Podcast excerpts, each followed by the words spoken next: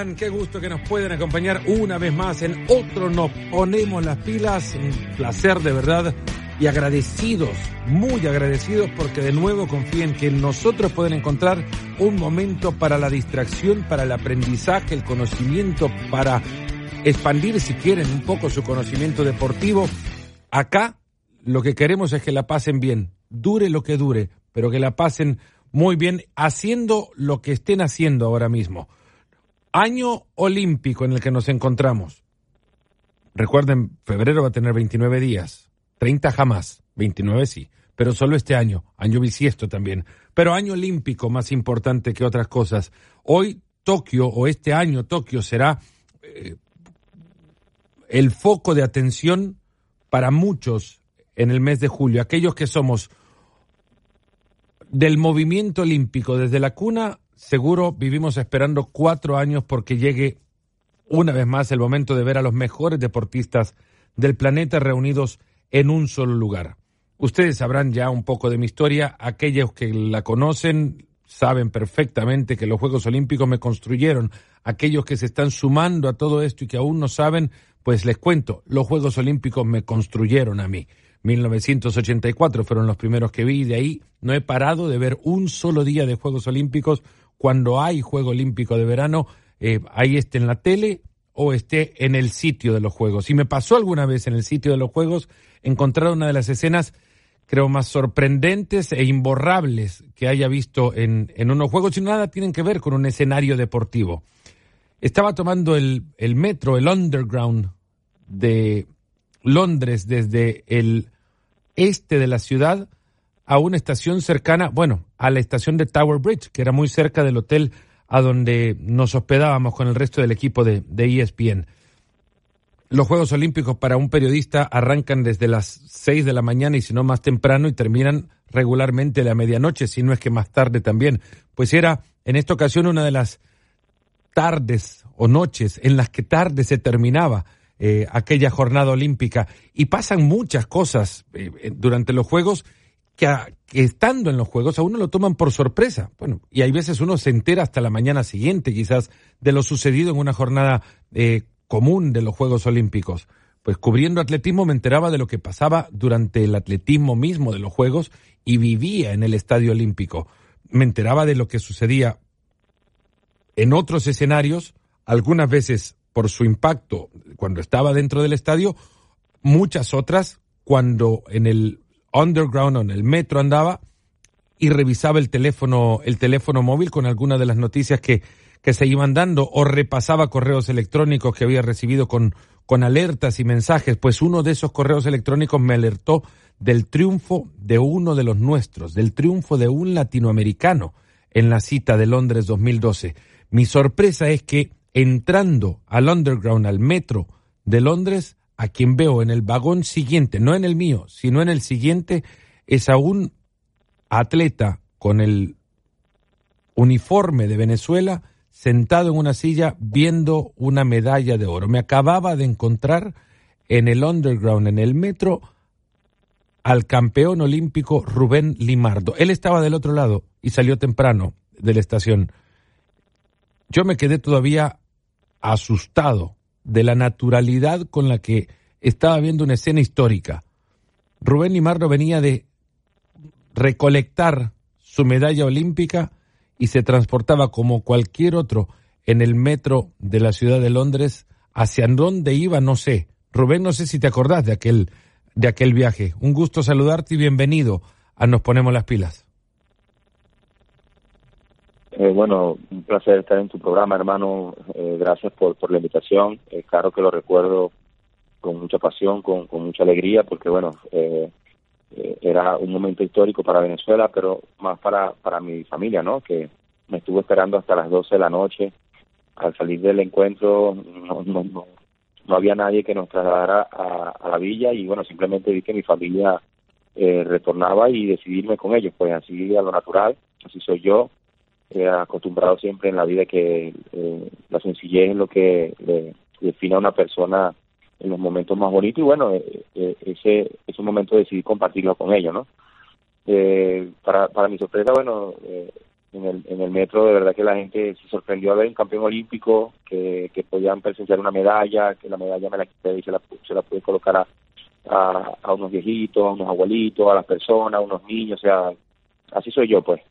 Y, bueno, simplemente disfrutar el momento porque son cosas que no se van a vivir siempre, a pesar de que bueno, yo siempre lo he dicho, si me vuelvo a ganar una medalla, no va a ser igual porque bueno ya la primera la primera vez creo que es más emocionante no pero pero es lo más bonito del deporte y que bueno eh, siempre unido eh, con la familia y apoyándonos en todo y bueno decidirme con ellos directamente hacia el hotel porque bueno quería celebrarla con ellos. En la villa quizás a lo mejor iba a llegar durmiendo por, el cansancio pero bueno ahí simplemente me quedé con ellos celebrando el trayecto del metro y, y luego cuando llegamos al hotel Rubén, eh, es cierto que cuando uno es atleta uno sueña en, este, en estos momentos y cree, se cree capaz, quizás desde la ingenuidad de no poder medir o dimensionar su habilidad en relación a la habilidad del resto de atletas en el mundo que cuentan también con el mismo sueño y seguro con más capacidades atléticas para conseguirlo.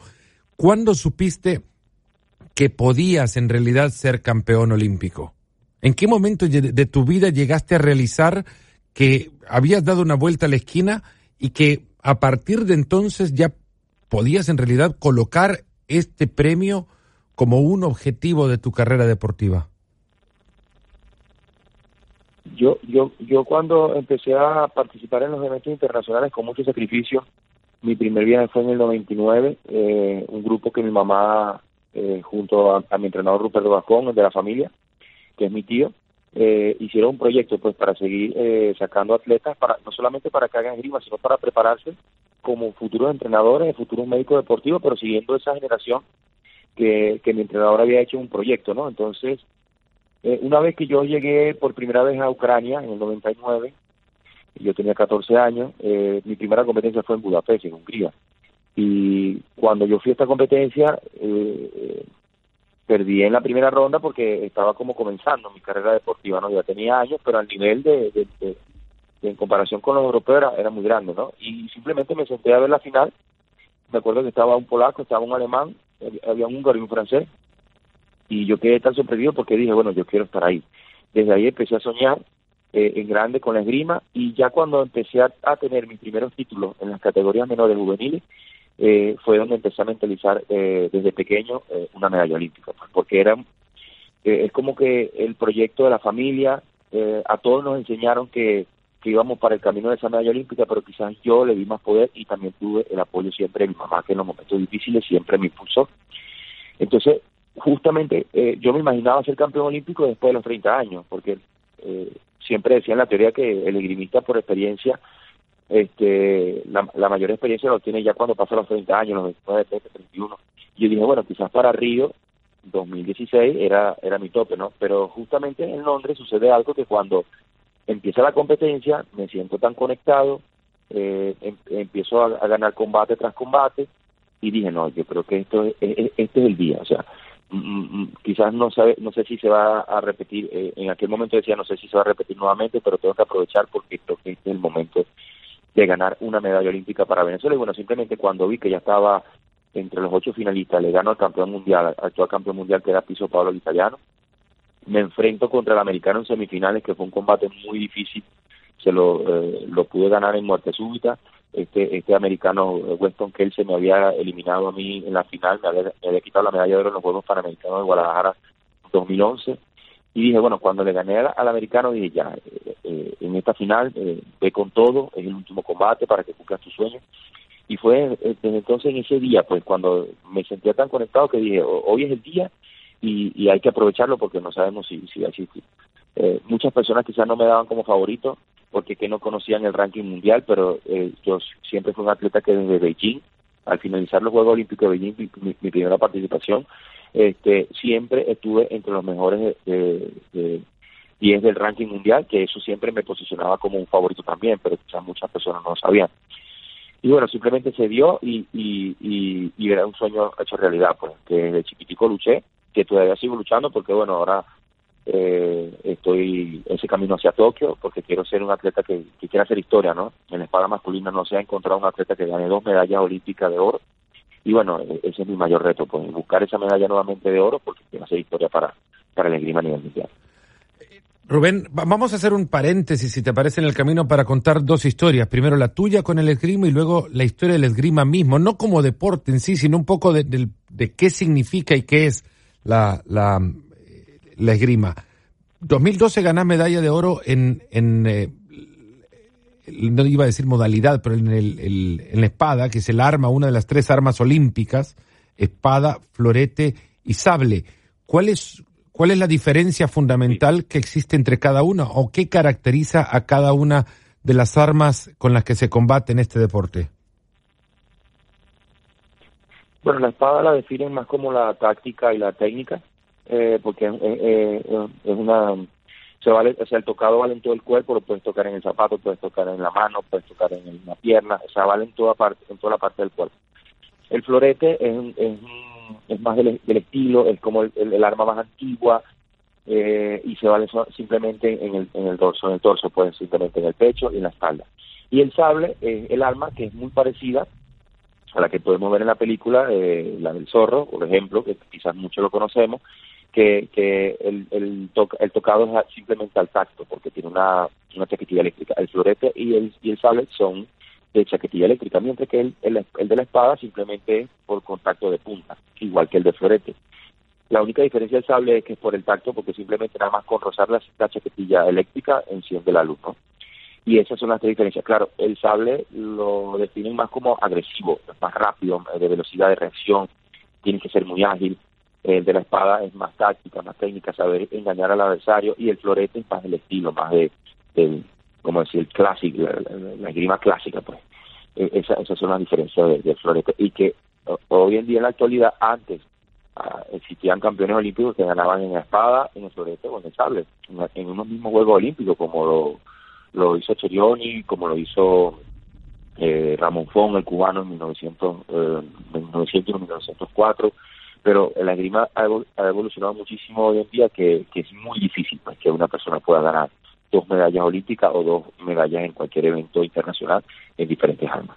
Rubén, y viniendo de una nación, eh, no, quiero decir estrictamente beisbolística, pero si le preguntamos a 10 niños en Venezuela qué deporte quieren jugar, hoy seguramente habrá cambiado porque el fútbol es, es más fuerte, pero habrá todavía quizás muchos que compitan, incluso hasta considerarse mayoría eh, y que elijan el béisbol como primer deporte. ¿Cómo entraste el esgrima en una nación que no tiene el esgrima tan cercana a su cultura deportiva?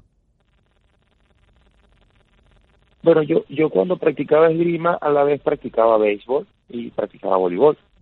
Eh, nunca llegué a practicar fútbol, aunque me encanta el fútbol, soy fanático del fútbol, me encanta, siempre sigo la, los medios del fútbol, los, clubes, los resultados. Eh, pero la esgrima eh, llega a la familia porque mi entrenador, que es mi tío, que siempre he trabajado con él hasta la actualidad, eh, cuando él fue esgrimista, eh, cuando fue muchacho joven, y eh, hubo un convenio en, esa época con la Unión Soviética, Venezuela tiene un convenio con la Unión Soviética donde había estudiantes que iban a estudiar para, para, para la antigua Unión Soviética, ¿no? Entonces él quería estudiar ingeniería, pero quería hacer esgrima, entonces la directora de la universidad eh, le sugirió a, mi entrenador que si quería ser buen, buen esgrimista, que, se, que se, se fuera por la rama de, entrenador de esgrima. Entonces él, él, nunca esperó, pensó en ser entrenador de esgrima, pero cuando empezó la carrera, él dijo, esto es lo mío. Entonces, una vez que él terminó los estudios, se fue a Venezuela, tenía con quien trabajar un grupo, le dieron un espacio muy pequeño en la sala de esgrima de Suchuchu Gruber, donde nosotros entrenábamos, en un rincón, entonces como no tenía atleta, porque ya existía la esgrima ya, no era de alto nivel, entonces él empezó a trabajar con la familia. Empezó a trabajar con los sobrinos, empezó a trabajar con, los más allegados y nosotros empezamos a hacer el grupo, empezamos a llamar a unos amiguitos, empezó a hacerse la fama y empezó el trabajo de él, como decir, un sueño olímpico. Él dijo que a los 40, antes de los 40 años quería tener un campeón mundial y lo logró. Y, y que quería tener, eh, tener un, campeón olímpico también y lo logró. Entonces, creo que estaba conectado con eso, creo que, bueno, es el destino de la vida eh, nos involucró a, involucró a mi mamá, a mi tía y a toda la familia en esto. Y hoy en día la esgrima de Venezuela, que ha tenido tanto nivel internacional, eh, por lo menos fue el equipo de espada masculina que estuvimos en Lima, eh, con mis dos hermanos ganamos medalla por equipo, pero también enfrenté a mi hermano por primera vez históricamente en un juego eh, panamericano. Y bueno, y así ha ido creciendo. Pues ahorita el segundo entrenador al mando es el primo mío, que es el que el entrenador mi tío ha enseñado durante muchos años. Entonces es como es como un proyecto familiar pues, que ha dado fruto y que este lo hacemos para para Venezuela, para nuestro país, para que todos estos niños y, esta generación nueva eh, puedan lograr una medalla futuro. Alguna vez, Rubén, también tomaste alguna escoba, ¿no? Le sacaste filo y empezaron a hacer eh, del esgrima algo algo cotidiano, pero en casa, cuestiones que seguro a, tu madre de haber, no sé, más de un grito de haber pegado. Sí, bueno, siempre era, era, el juego favorito, aunque aunque siempre nos afincábamos por el béisbol, porque sabes que es un deporte de tradición, es un deporte que le ha dado muchísimos resultados a Venezuela. Siempre jugué, eh, en mis tiempos libres jugué fútbol. Yo de verdad me dediqué más a la esgrima porque a los 13 años yo empezaba a, a, a ser pitcher y eh, bueno, me gustaba patinar y me, tuve una caída, me fracturé el brazo derecho, yo era derecho, eh, cuando comencé la grima era, era, comencé con la mano derecha. Y bueno, no, no podía pichar, no podía jugar eh, voleibol, pero me gustaba la grima a la misma vez. Y de bueno, de pasar, como decir, de ser lo mejor en las categorías infantiles, eh, pasó dos años nuevamente con comenzar a la zurda, a la izquierda y, nuevamente volví a entrar en las categorías cadetes, que ya era una superior y el entrenador, que es el tío, dijo, bueno, wow, este chico pues será bien en el futuro, porque si se adaptó tan rápido con una mano izquierda, quizás pueda lograr algo en el futuro. Y por eso fue que me quedé en la esgrima, porque eh, como siempre he dicho, pues eh, el universo, Dios me, me, me, quitó me quitó una mano derecha, pero me dio una, una izquierda potente para, para afrontar la vida pues, en la esgrima. ¿Haces todo cotidianamente con la derecha? Prácticamente sí. Lo único que, puedo hacer, eh, bueno, nací escribiendo los zurdos, pero ya eh, jugaba pateo a la derecha, lanzo a la derecha, juego básquet a la derecha, o sea, es algo extraño, pues yo que viví esto, o sea, nací así y creo que eso fue lo que me ayudó un poco a adaptarme con, con, la, con la mano izquierda en la esgrima. Tu primera competencia internacional un poco ahí la, la, relatabas, pero ahora que estabas hablando de este tema de cambiar de mano para, para poder tener, bueno, para poder seguir practicando el deporte, ni siquiera pensabas en desarrollar una máxima destreza con la mano. Lo mismo le pasó a Karoli Takac. No sé si escuchaste su historia alguna vez. Húngaro, así como muchos también. Sí, la he escuchado, sí la he escuchado, sí la he escuchado. Karoli Takac eh, es un tirador húngaro, húngaro, perdón, que ganó medalla de oro con una, con un brazo, con una mano, tirando primero con la derecha, la perdió la mano derecha al punto que se la quitaron. Amputado compitió con la mano izquierda y fue campeón olímpico también, tirando, tirando con la zurda. Es, eh... es que, es que yo, yo pienso que, que todo, todo está en la mente. O sea, cuando tú tienes un objetivo, cuando tú quieres lograr algo, o sea, nada, nada te va a impedir. Pues simplemente cuando lo haces con corazón, con pasión, porque te conectas, eh, creo que, es la mayor satisfacción que se puede llevar una persona en la vida, ¿no? Y en este caso un atleta es como el objetivo, pues el objetivo es ganar las medallas, el objetivo es ser eh, el mejor y, uno se prepara eh, para eso, pues así tenga las dificultades más grandes, pero siempre, siempre buscamos una solución en la vida y, eso es lo que nos enseña el deporte, la parte bonita, que nunca nos, o sea, nunca nos enseña a rendirnos, pues, o sea, de las derrotas aprendemos, de, de, las cosas que suceden aprendemos y simplemente avanzamos para, para buscar el objetivo. Ganó dos medallas de oro Caroli Takac y lo hizo ambas tirando con la zurda, voy a corregir nada más, pero él empezó compitiendo con la mano derecha y una granada le explotó en su, en su mano, en eh, consecuencia perdiendo destrezas y habilidades con ella al punto que tuvo que cambiar de perfil para poder seguir compitiendo y con ese perfil ganó sus dos medallas, eh, sus dos medallas de oro en, en, Juegos Olímpicos en tiro en 25 metros, pistola de aire. Eh, Rubén, ahora arrancábamos esto contando un poco la historia de Londres 2012. Comenzaste con el trayecto de la competencia misma y lo que te llevó a ganar aquella medalla de oro. Eh, ¿En qué momento dimensionaste el hecho de que Venezuela no había conseguido eso, una medalla de oro olímpica, desde 1968 y que desde entonces tampoco lo ha vuelto a conseguir? ¿Sabes lo que tenés en tu casa? yo creo que con el tiempo eh, aprendí a, valorar, ¿no? Porque quizás, bueno, todavía era un muchacho joven, yo sí tenía en mi mente ganar una medalla olímpica, pero no sabía lo que iba a venir después, no sabía que estaba haciendo historia para mi país.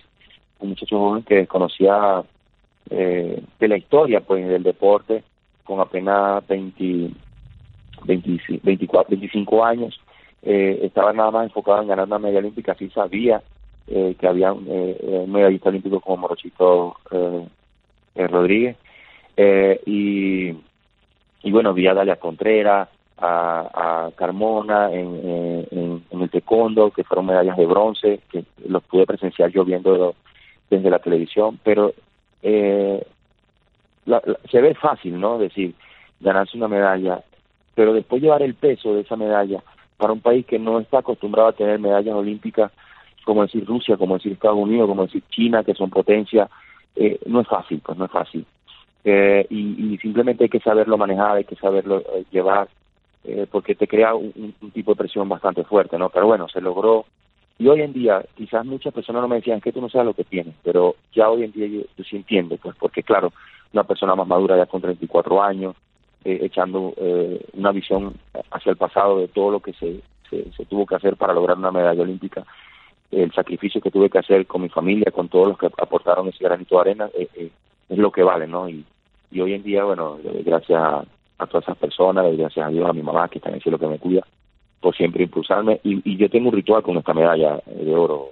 Eh, yo siempre, eh, en un momento que la tenía guardada, y eh, era como que pasé un año, dos años de sequía, no, no tenía los resultados que quería. Y simplemente limpiando mis cosas, me acordé que la medalla estaba ahí, la saqué, la vi y dije, bueno, alguien, no, no recuerdo, pero alguien me dijo que una medalla, una medalla llama a otra. Entonces yo dije, bueno, yo voy a poner esta medalla en mi cuarto, donde yo la pueda ver diariamente, y vamos a ver qué pasa. Y, fue así, eh, Fernando. coloqué la medalla en cuarto, blindada al frente de mi cama, y inmediatamente ese mismo año empecé a tener grandes resultados, empezaron a llegar, se me llenó el, cuarto nuevamente medalla y dije, wow, esto, esto es una conexión bonita y por eso eh, eh, tengo ese ritual. cada competencia que me voy la toco, le digo, dame, dame fuerza, dame inspiración, porque gracias a ti eh, yo luché una, un, largo periodo y bueno, quiero seguir luchando para la próxima y bueno, pasa lo que pasa, pues que cada vez me motiva más, me siento más motivado y, y vienen llegando los resultados. Rubén, ¿fue la derrota quizás lo que más te enseñó a apreciar la victoria? Pensando en que en, Brasil o en Río, en 2016, tu actuación fue demasiado corta para las expectativas que llevabas.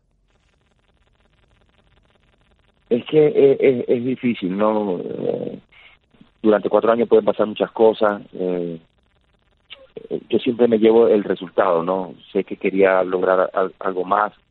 Eh, yo venía de, de, recuperarme de unas lesiones en la columna muy fuerte y eso no me dejaba avanzar y con todo eso así me clasifiqué.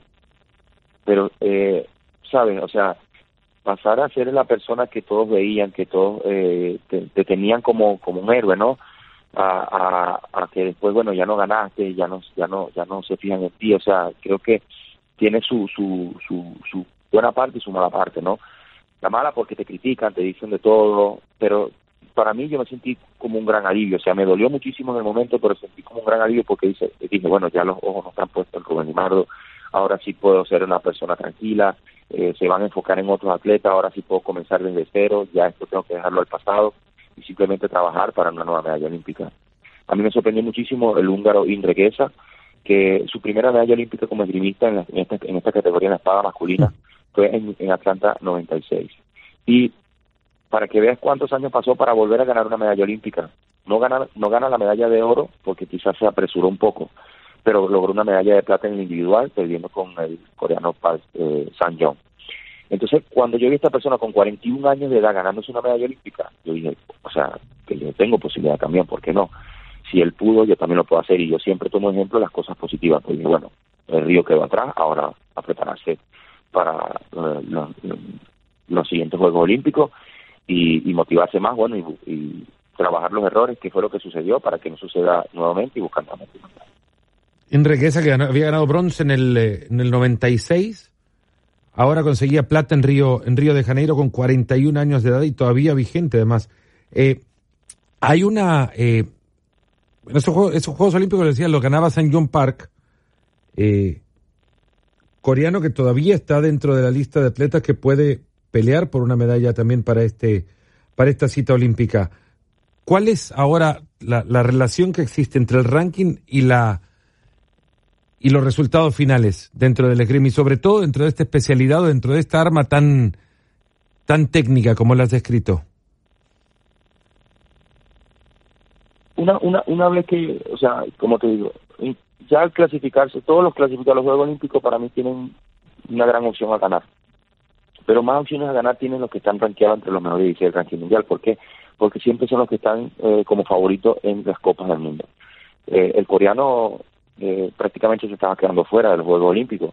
Pero en esta última competencia en Vancouver, en Canadá, Corea gana el evento por equipo y se mete en la pelea eh, para, para clasificar los tres cupos individual y el por equipo.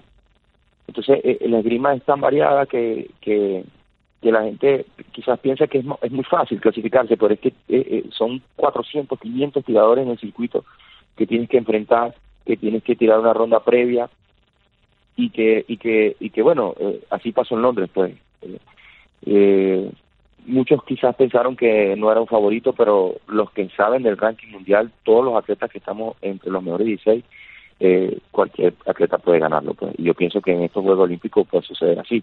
Siempre hay una sorpresa sí hay. Eh, se, se clasifica un atleta por preolímpico por repechaje y termina ganándose una medalla olímpica. Pero es que eso depende de la conexión eso depende de cómo te sientas, eh, del, día que te tocó y, porque puede ser el número uno y lo he visto, todos los número uno se han caído en los Juegos Olímpicos, pero siempre, siempre eh, hay que llevarlo con calma, con mucha tranquilidad y, enfocado pues en el objetivo que, es lo único que te pueda dar una medalla olímpica. Estos Juegos Olímpicos eh, van a estar bastante fuertes, hay nuevas caras, hay nuevos equipos, eh, está Francia como favorito, está el coreano que se está se va a luchar por el título, pero es que la espada masculina ha sucedido en el florete masculino, ha sucedido en el femenino, en la sable, que se han visto atletas que han ganado dos medallas olímpicas en, Juegos Olímpicos continuos, pero en la espada masculina esta arma es tan difícil, tan fuerte, que hasta eh, en la actualidad en la historia no se ha encontrado un atleta que gane dos medallas de oro en Juegos Olímpicos. Ramón Font, 1900 gana oro, 1904, repite otra vez el cubano, 1900 lo hace con 17 años apenas, pero desde entonces, de 1908 a la fecha, todos los nombres que ocuparon lo más alto del podio de cada Juego Olímpico en la espada fueron distintos. Ahora estás pretendiendo llegar a los Juegos de Tokio en una posición en la que crees que puedes volver a subir al podio. Todo está en la cabeza, decía Rubén. ¿Qué es lo que se repite esa cabeza continuamente para pensar desde ese optimismo? Bueno, siempre me digo que si lo hice una vez, lo puedo hacer dos y tres veces. Ese es mi pensamiento. Y que este este podio que pude lograr ahora en, Vancouver eh, me da confianza de que puedo estar nuevamente en los papeles para Tokio. Porque no es lo mismo cuando me clasifiqué a Río, que no estaba en, el podio. No, siempre me clasifiqué directamente por el ranking y por el equipo, pero no había hecho un podio. Para Londres sí lo había hecho y para Tokio se, se, se repite un poquito la historia. Entonces, esto me motiva más, eh, me da más confianza de que, bueno, sí, estoy nuevamente ahí entre los mejores y que puedo, puedo volver a ganar una medalla. Y siempre lo he dicho, si lo hice una vez, lo puedo hacer dos veces. Y llegar allá en las mejores condiciones, eh, sin lesiones, porque, bueno, últimamente las lesiones es lo que me ha perturbado un poco, pero de verdad que ya tengo varios meses cuidándome muy bien, eh, tratando las lesiones eh, trabajando el físico para que, bueno, podamos llegar en, las mejores condiciones y una vez ya, bueno, como se dice, prácticamente clasificado, hay que tomarlo con más calma porque el evento más importante es Tokio 2020. Vivís en Polonia, Rubén, ¿por qué? Eh, bueno, eh, el, nuestro entrenador Ruperto Vascón, que es el tío, él estuvo trabajando desde el 93 hasta el 99 pero él quería como buscar una opción más grande, ¿no? Y decía, bueno, aquí eh, iba a ser un poco difícil, eh, un, país muy alejado de, los países que son potencia. Eh, y entonces, bueno, me entero yo con el tiempo que él se vino a Polonia es porque él estaba buscando una visión de cómo seguir hacer ese trabajo que estaba haciendo en Venezuela. Entonces llega aquí a Polonia trabajando de otra cosa que no era nada de esgrima, tenía que ver con la medicina, y hace la propuesta, ¿no? dice, bueno, mire chicos, quien quiere venirse conmigo aquí a un proyecto bonito para, para estudiar, para entrenar, para formarse. Y bueno, obvio que estaba el apoyo de la familia, ¿no? Por aquí han pasado más de 100 atletas en este proyecto, no solamente hacia la familia, sino otros. Y bueno, creo que eh, la inversión que se hace es, para que se logre una, una o dos medallas, pues porque se ha visto que, bueno, pasan 30 atletas, pero solamente dos, tres son los que van a hacer el resultado, ¿no? Y la gente piensa que es un gasto, ¿no? Pero es una inversión porque al final se logra el objetivo. Entonces Polonia, eh, en, en, aquel momento el, nuestro entrenador Ruperto Gascón se vino eh, haciendo como un análisis de los países que en aquel momento estaban en crecimiento en la espada masculina. Polonia estaba en el top de, los países europeos, un, un, país, un país económico en comparación a otros países, y dijo, no, este es el punto donde yo tengo que empezar a hacer la esgrima. Y simplemente así comenzó ese proyecto. Y por eso hoy en día eh, ha crecido muchísimo. Pues nosotros tenemos aquí un club de esgrima que poco a poco iba avanzando. Estamos trabajando con prácticamente más de 20 atletas venezolanos, chicos jóvenes, pero también estamos trabajando con el Estado, que nos hizo una propuesta para que desarrolláramos la esgrima. Entonces, bueno, es como un 50-50 sin olvidarnos de nuestra gente, porque, bueno, queremos seguir trabajando para Venezuela, para que Venezuela siga teniendo más campeones mundiales y olímpicos. Una pregunta más técnica ahora, eh, para ir en la, digamos, en los últimos tramos del, del espacio, Rubén, y agradeciendo muchísimo el tiempo que nos das. El, sos zurdo, pero encontrándome en, encontrándome en el ranking mundial hay muy pocos con ese perfil. ¿Te, arrastra una ventaja el, enfrentarte con otro perfil a, a esgrimistas, bueno, diestros en consecuencia? ¿Le, jugás cruzado o, o qué, qué factor o qué, sí, qué factor juega? Y, es más relevante el, el hecho de, de combatir con un perfil menos habitual. Bueno, la, la esgrima ha evolucionado muchísimo. Antes existía un, como dice, un dicho que decían que, que lo zurdo era muy incómodo, pero es que hoy en día la esgrima ha cambiado muchísimo, ¿no? Quizás, quizás para algunos atletas todavía eh, ser zurdo eh, incomoda, pues el derecho, ¿no? Pero es que ya los entrenadores hoy en día te dan clases con la mano derecha y con la mano eh, izquierda, ¿no? Entonces le enseñan las dos posiciones para tocar y como hay tanto zurdo en Europa, es como una costumbre ya, pues así como hay derecho, hay zurdo y, y y es como te vas adaptando pues a ese proceso. Quizás antes sí lo decían y yo, lo escuchaba así lo decían es que me tocó un zurdo hoy en día ya no no le prestan atención quizás a lo mejor tengo una ventaja porque el zurdo como dicen piensa de otra manera siempre hace los movimientos eh, al contrario del derecho pero pienso que no no o sea no, hay, en este, en estos momentos ya no no no aplica pues porque ya todos se adaptan a la esgrima y y ha evolucionado muchísimo. La esgrima de, hoy en día es muy rápido, de reacción de velocidad en comparación a la de hace 30, 40 años atrás. ¿Qué rutina seguirías el día de la competencia en Tokio 2020? ¿Cuál es, qué es aquello que siempre haces día con día en el momento de tu competencia?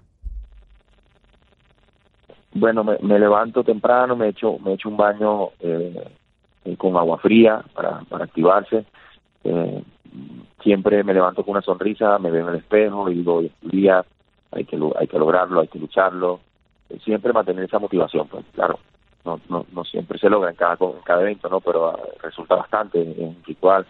Eh, preparo las espadas un, día antes, en la noche las pongo al lado de mi cama, eh, como para sentirme en conexión, pues. Y simplemente me veo en el espejo y temprano me digo, vamos, guerrero, lucha, eh, estudia y simplemente enfócate, lucha cada toque y deja el alma en la pista que, el resultado va a llegar. ¿Quién es eh, hoy en día Rubén Limarro en relación a lo que era en Londres 2012?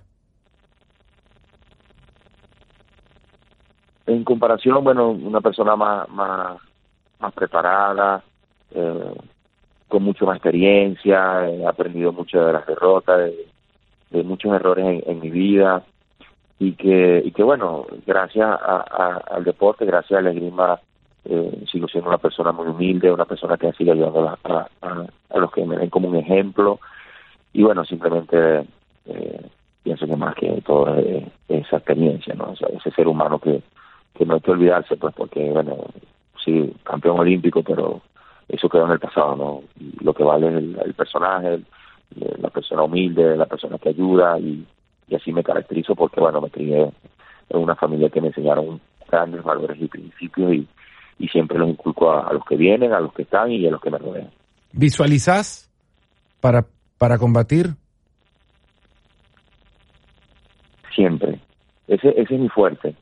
Eh, hay momentos que sí, sí se me, se me va como esa conexión, ¿no? Pero yo eh, me gusta la música electrónica, hay músicas que me conectan con la visualización. Yo desde niño, quizás es algo natural que ya tenía, mi mamá lo trabajó muchísimo con nosotros y la visualización es el punto importante de un, deportista. No solamente un deportista, de una persona, porque al visualizarlo estás, estás como armando ese camino, ¿no? Estás eh, llevando eh, esa imagen hacia, hacia el futuro y lo vas construyendo poco a poco y, y eso es lo que a mí me, ha ayudado hoy en día.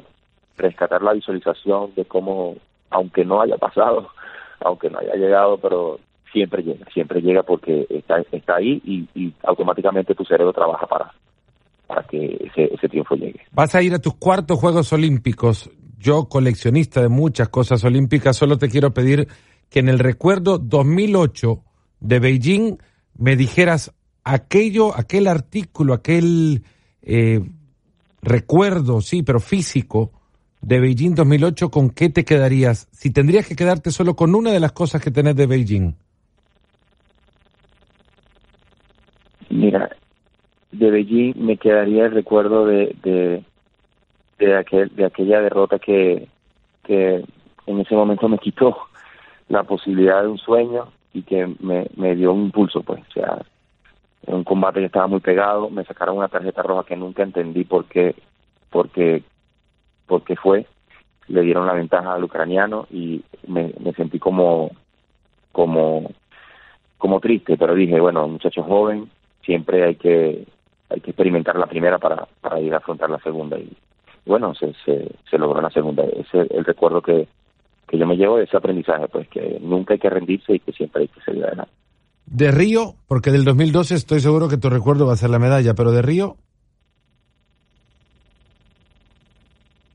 De Río simplemente la derrota, el aprendizaje que simplemente no hay que no hay que rendirse y que estaba muy triste, estaba muy desmotivado, pero cuando vi al húngaro dije, wow, todavía tengo un chance más y voy a seguir luchando para buscar una manera. ¿Y de Tokio cuál va a ser tu recuerdo? La medalla, la medalla. No, no, no quiero, no quiero ir a los Juegos Olímpicos. Ya yo sé lo que es participar en los Juegos Olímpicos. No voy a dar lo mejor de mí. Voy a buscar la medalla porque así siempre me he mentalizado y así será. Eh, voy a voy a trabajar para esto. Tengo tengo pensado seguir hasta París 2024, pero es que la vida cambia mucho. No sabemos qué pueda pasar en cuatro años. Entonces tengo que aprovechar este momento que estoy volviendo para poder eh, lograr nuevamente una medalla.